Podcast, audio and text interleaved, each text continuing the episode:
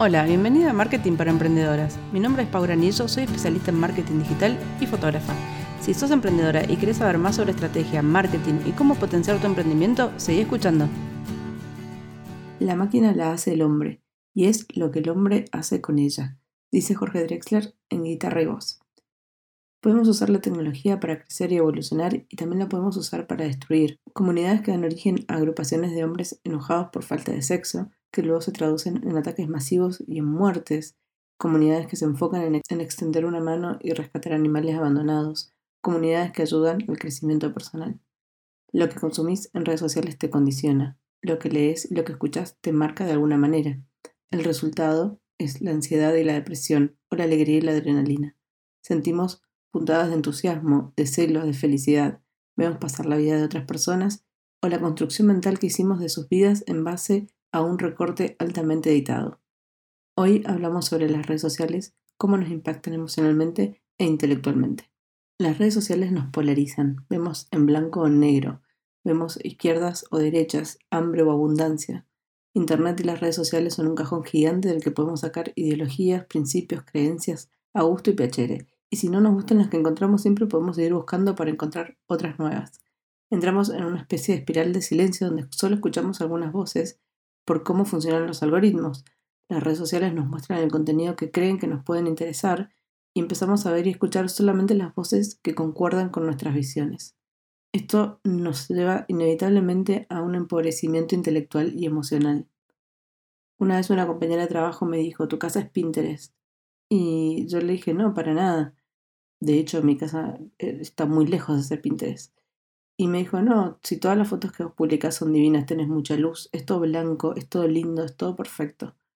La realidad es que mi casa era una casa normal y simplemente lo que tenía era una cuenta de Instagram en la que solo mostraba algunas partes de mi casa con ciertas ediciones y ella veía ese recorte de esa realidad que yo hacía y que yo mostraba y creía que a raíz de eso esa era mi realidad. Un día hablando con una amiga me dice, me envuela porque siempre está compartiendo fotos de sus viajes Siempre está viajando y lo muestra en Instagram. Es como que me refriega en la cara que ella puede viajar todo el tiempo y yo no. Y en ese momento me llamó la atención esa visión tan egocéntrica, pero al mismo tiempo tan real de la interpretación que hacemos de la vida de los demás. Pensamos que las otras personas tienen vidas fantásticas y creemos que nuestra vida vale menos porque la vida de otras personas tiene más de lo que nosotros queremos y nosotros no logramos tener. Yo creo que con las redes sociales pasa al revés de lo que pasa con nuestras parejas. Solemos compartir hacia afuera solo lo bueno. En cambio, con nuestras parejas solemos quejarnos con nuestras amigas cuando algo no funciona, porque nos descargamos, porque encontramos una oreja que empatiza con nosotros. Y con las redes pasa al revés. Pocas veces mostramos el lado B. Siempre estamos mostrando un costado editado, digno de Pinterest, como diría mi compañera de trabajo, donde todo es blanco, luminoso y todo funciona bien. Y tiene sentido porque ¿Quién querría mostrarse llorando, cansada, bajoneada o viviendo un momento difícil? Pocas personas lo hacen. En el 2012 perdí un embarazo bastante avanzado. Días después de haberlo perdido, publiqué en Facebook lo que me estaba pasando, lo que estaba viviendo, y mucha gente me dijo, ¿por qué compartís eso? Me parece que es algo que deberías guardarte para vos o para tus seres más queridos. No te expongas. Y sin embargo yo pensaba, ¿por qué no voy a compartir esto si también compartí cuando me dio positivo un test y cuando supe que estaba embarazada.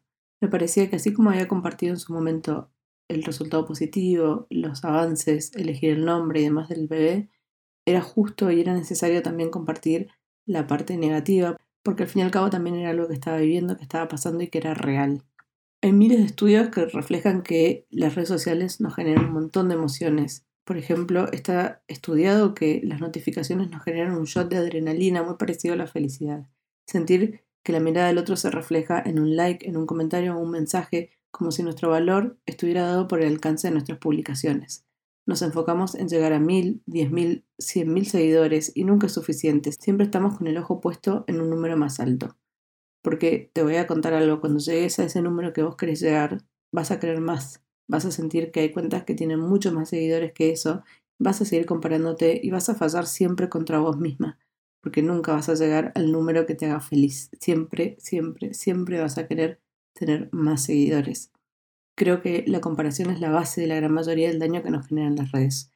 Por un lado porque vemos resultados, pero no vemos el proceso que viven los demás. Vemos que tienen 50.000 seguidores, pero no vemos cómo llegaron hasta ahí. Simplificamos este proceso y lo reducimos a un resultado. Por otro lado, asumimos que nuestro propio valor está dado por cuestiones externas a nosotras y no por lo que nosotras mismas somos. La mirada del otro nos valida y nos da un valor que me parece también que es súper lógico y entendible, pero al mismo tiempo el peso que le damos a esa mirada externa nos lleva a sentir que no somos suficientes que no tenemos la cantidad de comentarios que queremos, que los seguidores que tenemos no son lo suficientes, que nuestro alcance y demás nunca es suficiente. El alcance no alcanza. Durante muchos años tuve un blog en el que hablaba sobre mi vida amorosa, contaba las cosas que me iban pasando y las que vivía en ese momento como una mujer soltera viviendo sola en Buenos Aires. Recuerdo que el objetivo siempre era generar comentarios. Nadie hablaba todavía de los CTAs, pero todos usábamos el truco de dejar una pregunta al final del post para generar más comentarios porque al fin y al cabo los comentarios eran un reflejo del valor de lo que vos tenías para decir. Hoy lo pienso y me parece una locura el tiempo que le dedicaba, el peso emocional que le daba y cómo me condicionaba y afectaba.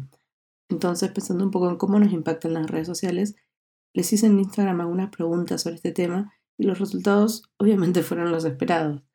Pregunté si creías que las redes sociales reflejaban la realidad de una persona y el 93% de las personas me dijo que no, que no cree que las redes sociales reflejen fielmente la vida de alguien. Sin embargo, el 95% de las personas dijo que lo que consumimos en las redes nos impacta emocionalmente. Entonces, por un lado, sabemos que no es real, sabemos que hay un costado, un lado B de la vida de esa persona y sin embargo nos dejamos influenciar, nos dejamos impactar emocionalmente por estas redes sociales y por lo que consumimos dentro de ellas. El 40% de las personas dijo que después de consumir contenido se sentía ansiosa, frustrada y un 44% dijo que ver en redes sociales que a alguien le va bien le genera envidia o frustración. Volvemos de vuelta a la comparación. Yo creo que la base de esto siempre está en que nos comparamos con nosotros y creemos que nuestra vida no es suficiente, que lo que nosotros somos no es suficiente y que lo que nosotros vivimos no es suficiente.